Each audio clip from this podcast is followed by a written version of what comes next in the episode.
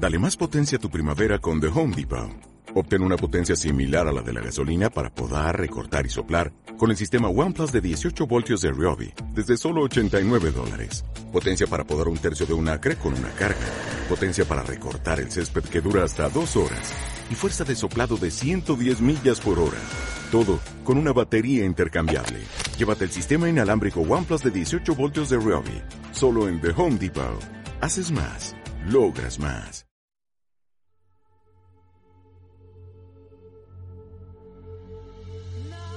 Dos mil años de historia. Dos milenios de sabiduría.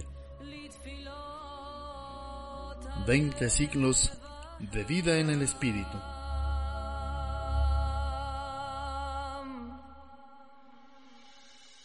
Acompáñanos en tu programa Lo dijo un santo y descubre la espiritualidad de los que ya llegaron a la santidad.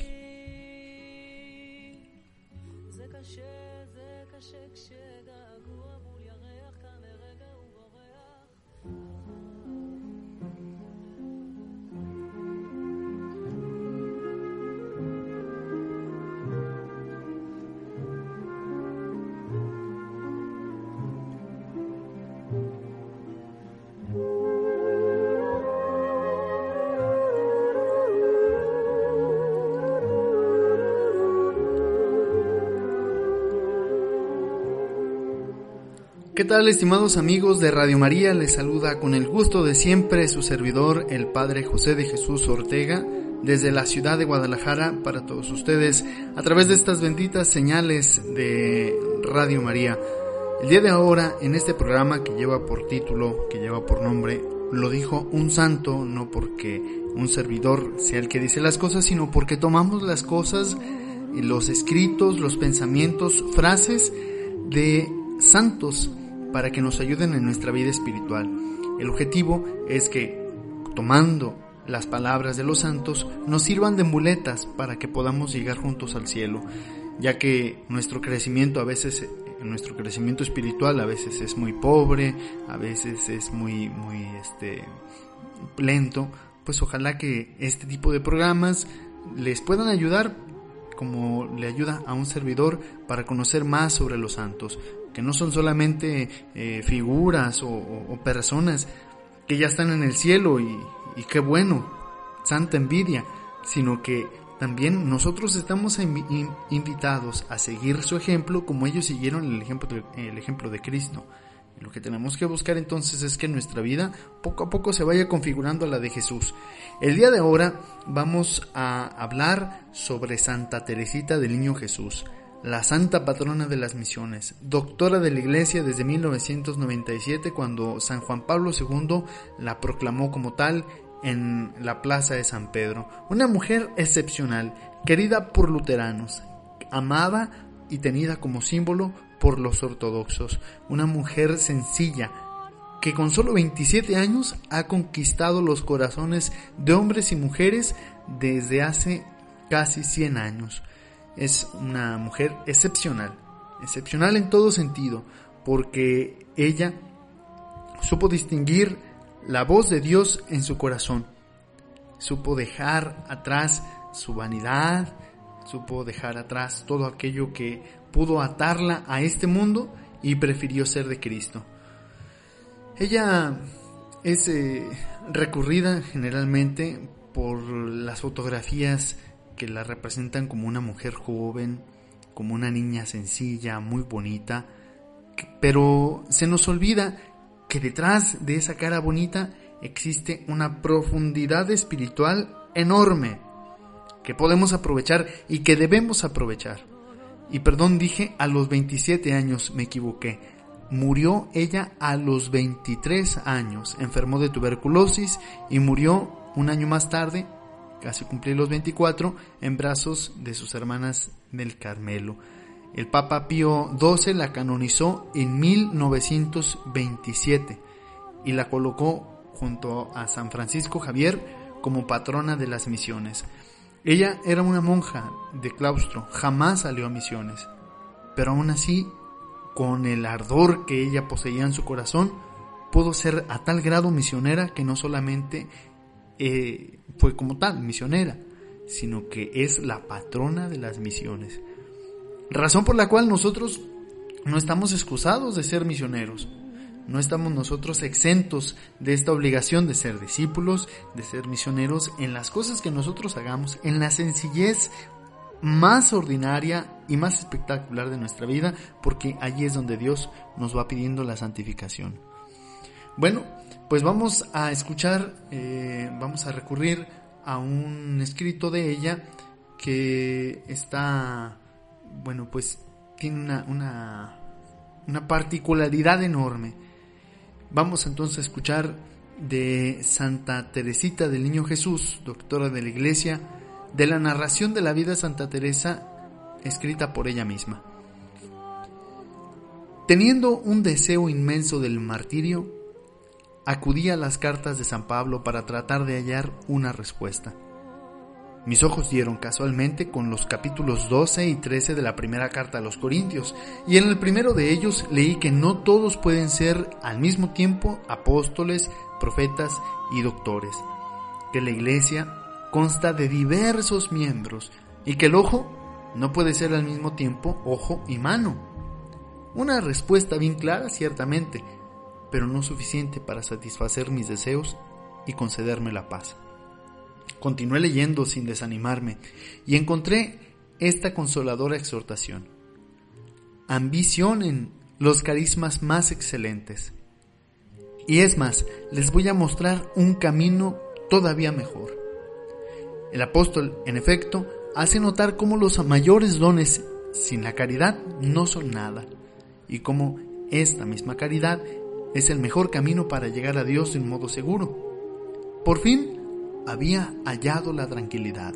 Al contemplar el cuerpo místico de la iglesia, no me había reconocido a mí misma en ninguno de los miembros que San Pablo enumera, sino que lo que yo deseaba era más bien verme en todos ellos.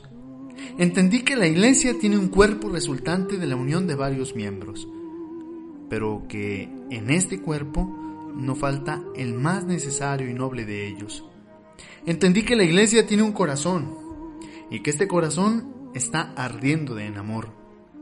Entendí que solo el amor es el que impulsa a obrar a los miembros de la iglesia y que si faltara el amor, ni los apóstoles anunciarían el Evangelio, ni los mártires derramarían su sangre. Reconocí claramente y me convencí que el amor encierra en sí todas las vocaciones que el amor lo es todo, que abarca todos los tiempos y todos los lugares. En una palabra, que el amor es eterno. Entonces, llena de una alegría desbordante, exclamé, Oh Jesús, amor mío, por fin he encontrado mi vocación. Mi vocación es el amor. Sí, he hallado mi propio lugar en la iglesia y este es el lugar que tú me has señalado, Dios mío. En el corazón de la iglesia, que es mi madre, yo seré el amor. De ese modo lo seré todo y mi deseo será colmado. Este escrito que hemos escuchado, de, tomado pues de la misma autobiografía de Santa Teresita del Niño Jesús, es auténticamente emblemático es la manera en la que nosotros podemos comprender cómo Santa Teresita del Niño Jesús se une a la voluntad de Dios, sabiendo que ella no puede estar en todos los lugares. Comúnmente o popularmente lo decimos, decimos que no se puede, puede chiflar comer y chiflar, comer pinole. o también chiflar, no se puede repicar, comer y andar en la procesión. Porque mientras una parte de la iglesia es mano y se dedica a las obras de caridad, mientras otra parte de la iglesia es boca y se dedica a profetizar, ¿cómo se puede ser todo y nada a la vez? Entonces Santa Teresita lo entiende y la clave está en el amor. Precisamente el que ama sabe cómo completar en sí mismo la misión de Cristo. San Pablo, cuando habla de esto, que, es precisamente lo que toma Santa Teresita para este escrito espiritual. Dice, en cuanto a los dones del Espíritu, estoy tomando el capítulo 12 de la, primera carta a los Corintios, en cuanto a los dones del Espíritu, no quiero, hermanos, que sigan en la ignorancia. Como, como saben, cuando no eran cristianos se dejaban arrastrar ciegamente hacia los ídolos mudos. Por eso quiero que sepan que nadie que hable movido por el Espíritu de Dios puede decir, maldito sea Jesús, como tampoco nadie puede decir, Jesús es el Señor si no está movido por el mismo Espíritu. Hay diversidad de carismas, pero el Espíritu es el mismo. Hay diversidad de servicios, pero el Señor es el mismo. Hay diversidad de actividades, pero uno mismo es el Dios que aviva todas las cosas en todos. A cada cual se le concede la manifestación del Espíritu para bien de todos. Porque a uno Dios a través del Espíritu le concede hablar con sabiduría, mientras que a otro, gracias a ese mismo Espíritu, le da profundo conocimiento. Por el mismo Espíritu Dios concede a uno el don de la fe y por el otro el carisma de curar enfermedades, a otro el poder de realizar milagros, a otro el hablar de parte de Dios, a otro el distinguir entre espíritus falsos y verdaderos, a otro el hablar un lenguaje misterioso y a otro, en fin, el don de interpretar ese lenguaje. Todo esto lo hace el mismo y único Espíritu, que reparte a cada uno sus dones, como Él quiere. Hasta aquí el capítulo 12 de la primera carta a los Corintios, en los versículos del 1 al 11. Y hemos nosotros visto cómo San Pablo distingue distintas actividades en la misma actividad apostólica de la iglesia. No se puede ser todo. No se puede ser contemplativo, encerrado en un monasterio y a la vez activo fuera. O se está dentro o se está fuera. Así que Santa Teresita lo entiende y el vínculo en el que todo converge está en la caridad, que es la manifestación perfecta de la fe. Ella sabe, como nosotros deberíamos saber, que una persona que ama a Dios no se basta solamente con apariencias, con argumentos, con cosas románticas, sino que hay que vivirlo, hay que hacerlo una realidad. Son muchos los miembros que nosotros tenemos. Son diferentes las cuestiones en las que nosotros podemos relacionarnos con diferentes personas. Cada una de estas personas pertenece al cuerpo de Cristo y es un miembro vivo porque el cuerpo de Cristo, que es la iglesia, no es un edificio solamente frío, inerte, inamovible, sino que es algo dinámico, vivo, real, que respira y que transpira. Y esta oportunidad de hacer mm, vivir y vibrar el cuerpo de Cristo con nuestra vida, con nuestro corazón, resume la misma misión de la iglesia, que es hacer resonar en cada rincón la voz de Cristo y hacer amar a Dios en todos los lugares. Yo sé que a lo mejor muchas de las personas que nos escuchan tienen hartos deseos de apostolado. Han dedicado su tiempo a ser catequistas, a ser ministros de extraordinarios de la Sagrada Eucaristía, adoración nocturna, etcétera, muchos grupos parroquiales, mucha vida de, de, de fe, a lo mejor conocieron a Dios a través de esta estación. ¿Y cómo demostrar todo este amor? ¿Cómo poder nosotros eh, hacer embonar esta convicción de Santa Teresita del Niño Jesús que dice, en el corazón de mi madre, que es la iglesia, yo voy a hacer el amor? ¿Cómo poder tomar nosotros ese lugar? Realmente es todo un arte. Porque aclamar a Dios... Mm, no solamente es con el rezo, sino que en la caridad es en donde nosotros realmente vamos a vivir ese amor. ¿Y cómo es el amor? Bueno, San Pablo, en esta misma carta a los Corintios, en la primera carta a los Corintios, en el capítulo 13, dice, bueno, uh, anhelen a los carismas más valiosos, y todavía les voy a mostrar un camino más excelente. Aunque hablara las lenguas de los hombres y de los ángeles, si no tengo amor, soy como una campana que suena, un platillo que retumba. Y aunque tuviera el don de hablar de parte de Dios y conociera todos los misterios y toda la ciencia, y aunque mi fe fuera tan grande como para trasladar montañas, si no tengo amor, no soy nada. Y aunque repartiera todos mis bienes a los pobres y entregara mi cuerpo a las llamas, si no tengo amor, de nada me sirve. El amor es paciente y bondadoso. No tiene envidia, ni orgullo, ni arrogancia. No es grosero, ni egoísta. No se irrita, ni es rencoroso. No se alegra de la injusticia, sino que encuentra su alegría en la verdad. Todo lo disculpa, todo lo cree, todo lo espera, todo lo soporta el amor nunca pasará. Terminarán el don de hablar de parte de Dios, cesará el don de expresarse en un lenguaje misterioso y desaparecerá también el don del conocimiento profundo. Porque ahora conocemos de modo imperfecto, lo mismo que es imperfecta nuestra capacidad de hablar de parte de Dios, pero cuando venga lo perfecto desaparecerá lo imperfecto.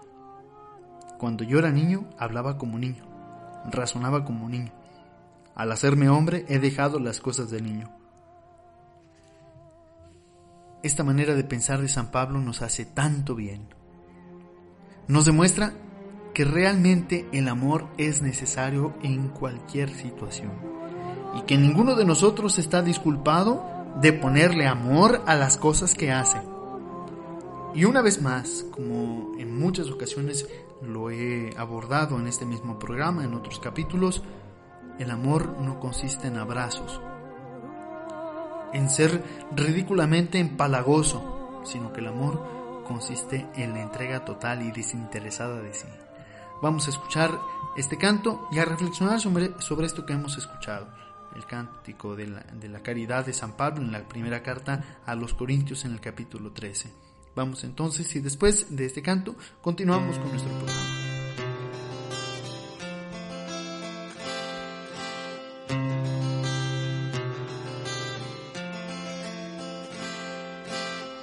Yo quiero ser la devoción del sacerdote al consagrar, al ofrecer tu cuerpo y sangre en oblación, al celebrar el santo sacramento del altar. Yo quiero ser la devoción. Yo quiero ser el fuego que enardece el corazón de cada misionero que se lanza a proclamar la luz del Evangelio hasta el último confín. Yo quiero ser el fuego, yo quiero ser el celo del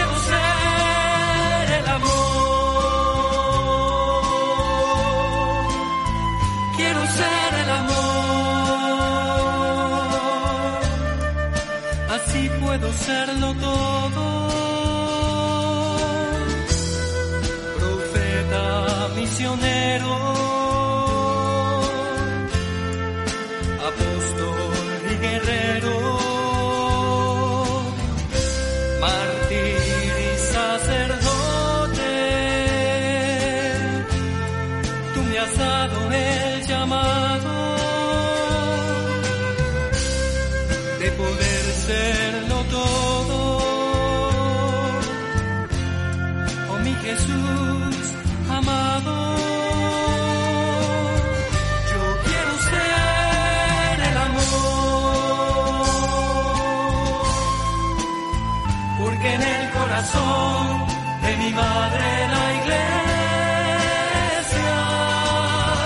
Yo quiero ser el amor.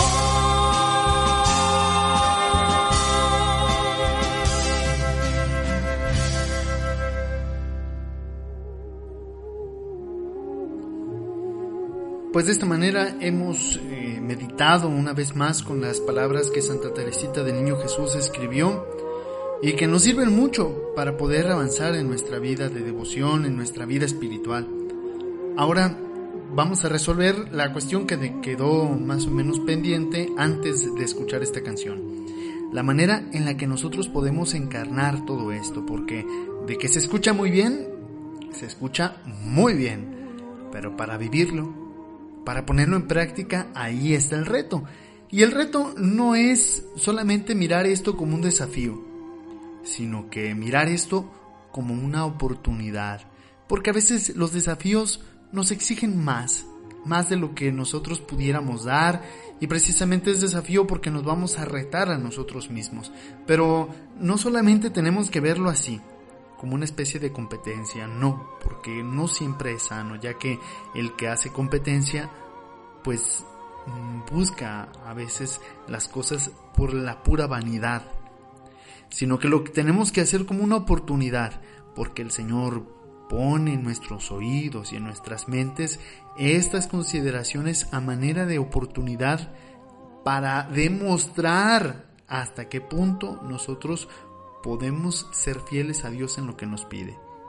Son muchas las ocasiones que, que, nosotros hemos tenido muchas oportunidades y acordémonos que las oportunidades se deben aprovechar siempre en cada momento porque pues son únicas. Así que bueno, sobre la lectura que acabamos de escuchar, combinado con lo que Santa Teresita dice, podemos avanzar diciendo que en griego existen tres maneras de referirse al amor. Existe el amor de filía, que es el, amor que se tiene a, los amigos, el amor que se le tiene a los conocidos, a los parientes, es, es un amor que nos vincula pero por lo que tenemos en común sin, sin querer ir más lejos, pues, está el amor erótico o el amor de eros, que se otorga solamente al esposo o a la esposa, puesto que este amor implica ya las caricias, implica la entrega total del cuerpo, de las capacidades físicas. Bueno, esta, este amor erótico tampoco nos sirve como el de el amor de filía cuando nosotros hablamos de la relación con Dios, porque no queremos con Dios nada que sea impuro, no queremos con Dios tampoco solamente que sea nuestro amigo, sino que va más allá. Y en griego es el ágape. Este tipo de amor es un amor generoso y desinteresado. El amor romántico y el amor entre amigos o parientes es un poco incompleto. En cambio, San Pablo utiliza la palabra amor bajo su sentido de ágape para referirse al amor gratuito e incondicional que viene de Dios. Ese amor que Cristo nos ha demostrado en la cruz. No nos ha cobrado ni un solo centavo por esto. Piensa, ¿cómo transmites el amor de Dios a las personas que te rodean? Escribe tu reflexión en tu diario, escríbela en algo para que te confrontes a ti mismo. Yo manifiesto amor siendo paciente cuando, cuando siendo paciente cuando las cosas no me salen bien, cuando el otro no hace lo que a mí me gusta, cuando el otro se equivoca, cuando alguien me hace enojar. Yo manifiesto amor a fulano, a sutano, a mengano, porque son los que más lo necesitan. Necesito mostrar bondad hacia qué persona, especialmente cuando se equivoca, especialmente cuando me desespera, por ejemplo, otra manera de encarnarlo, en lugar de tener envidia, voy a tener amor hacia alguien. Cuando me nace ser grosero, por ejemplo, con el amor, voy a recordar que a fulano, a tal o cual, le tengo que ser más paciente. Cuando alguien me hace algo, no debo guardar rencor, no debo odiar, no debo, debo aprender a perdonar, a pasar por alto las ofensas, a dar la otra mejilla. Cuesta trabajo, claro, pero nuestra fe lo, lo exige. Sabemos nosotros perfectamente que el que no ama no es de Dios, y eso lo dice San Juan en su primera carta. Otro, otro ejemplo, el amor me impulsa a perdonar, o me debe impulsar a perdonar y a buscar la reconciliación cuando estoy enojado con alguien, cuando ni siquiera nos hablamos, no nos hablamos, no pasó nada, no nos peleamos, no discutimos, pero hace mucho que no nos hablamos. Ah, ve y encuéntralo porque lo quieres, porque lo amas. Al alegrarme con la verdad, cambiará mi actitud de buscar las mentiras o las mal llamadas mentiras piadosas, ese, tipo de gente mediocre que le llama mentiras piadosas como si las quisiera, como si les tuviera cariño a las mentiras, cuando en realidad tenemos que dejar eso de lado. Alegrarme con la verdad para no esconder nunca nada. Otra, comunico el amor de Dios a mis parientes, a mis amigos, a mis conocidos, a mis vecinos, cuando sufren, ayudándoles en sus necesidades, en su enfermedad, en sus dolores, en sus depresiones, en sus tristezas. Pidamos cada uno de nosotros a Dios a la experiencia del ágape, para hacer crecer el amor poniendo en práctica esto que hemos escuchado de Santa Teresita, esto que hemos escuchado de San Pablo. La manera en la que nosotros podemos ser misioneros es viviendo el amor, demostrando que el amor no es una fantasía, no es una cosa romántica y empalagosa, sino que es una necesidad que todos tenemos para poder hablar el mismo idioma delante de Dios. No hay como el amor. Y ese idioma se trata de las obras, de los gestos, de la actitud. Que Dios nos ayude siempre en cada cosa que hagamos, para que pues esto no, no se nos olvide. Invocamos a María. Dios te salve María, llena de gracia, el Señor está contigo. Bendita eres entre las mujeres y bendito el fruto de tu vientre Jesús. Santa María, Madre de Dios y Madre nuestra, ruega por nosotros pecadores, ahora y en la hora de nuestra muerte. Amén. Y pues agradecido con el favor de su atención, pues le suplico que eleven su oración por este servidor, que no dejen de rezar también por el Papa que tantas veces nos ha pedido, por todos nuestros obispos, sacerdotes, por aquellos que están al servicio del Evangelio y para todos los que están enfermitos en sus casas o que no se pueden mover tan fácilmente, para los que están tristes y necesitan algún consuelo, la bendición de Dios Todopoderoso, Padre, Hijo y Espíritu Santo descienda sobre ustedes y permanezca para siempre. Que Dios los bendiga siempre, nos vemos hasta la próxima.